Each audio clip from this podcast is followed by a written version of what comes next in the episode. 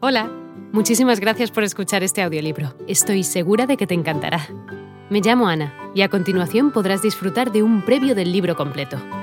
Si te gusta lo que escuchas podrás descargártelo completamente gratis desde mi web, www.escúchalo.online. Un abrazo. Cuanto más larga es la hierba, mejor se corta de arriba hacia abajo y grande fue su hazaña que todos lo proclamaron como el rey de los unos. Sobre Atila el Uno.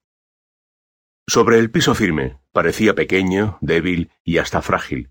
Su apariencia era musculosa, cuello ancho, como la de un toro, pelo enrevesado y largo, una cara marcada por los ritos ancestrales de los unos, su tribu, ojos oblicuos, dueños de una mirada profunda y penetrante. Cuando subía al caballo, su figura aumentaba, parecía la encarnación de alguna poderosa y antigua deidad, un gran líder blandiendo la espada del dios guerrero Marte. De nombre Etil o Atila se convirtió en el enemigo más implacable de los imperios romanos de Oriente y Occidente, y durante muchos años fue la leyenda negra y oscura del continente europeo. Conozcamos más acerca del imperio efímero forjado por un hombre aferrado a sus extrañas costumbres, que sólo se fiaba de él del ardor y empuje de sus guerreros en batalla, y de los pasos que marcaba su caballo, pues por donde éste pisara, jamás volvería a crecer la hierba.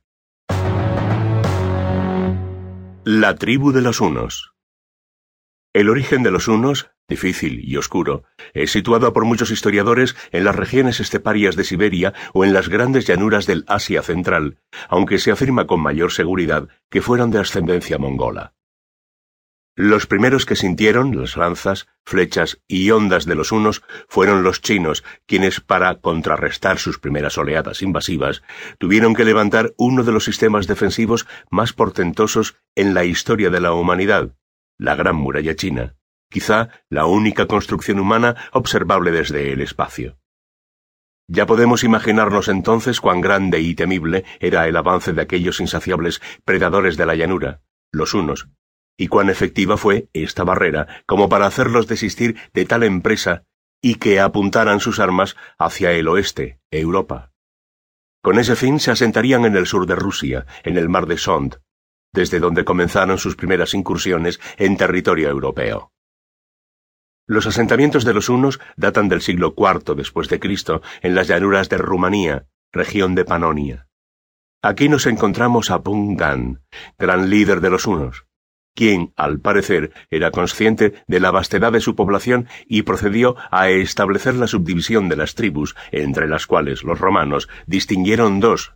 Las que se ubicaron en las regiones cercanas al Danubio recibieron el nombre de unos blancos, debido al color que ostentaban sus túnicas, y más allá de las riberas danubianas, los unos negros.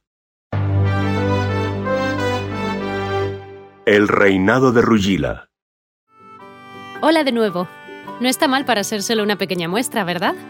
Si te ha llamado la atención, recuerda que encontrarás este audiolibro completo y gratis en www.escúchalo.online.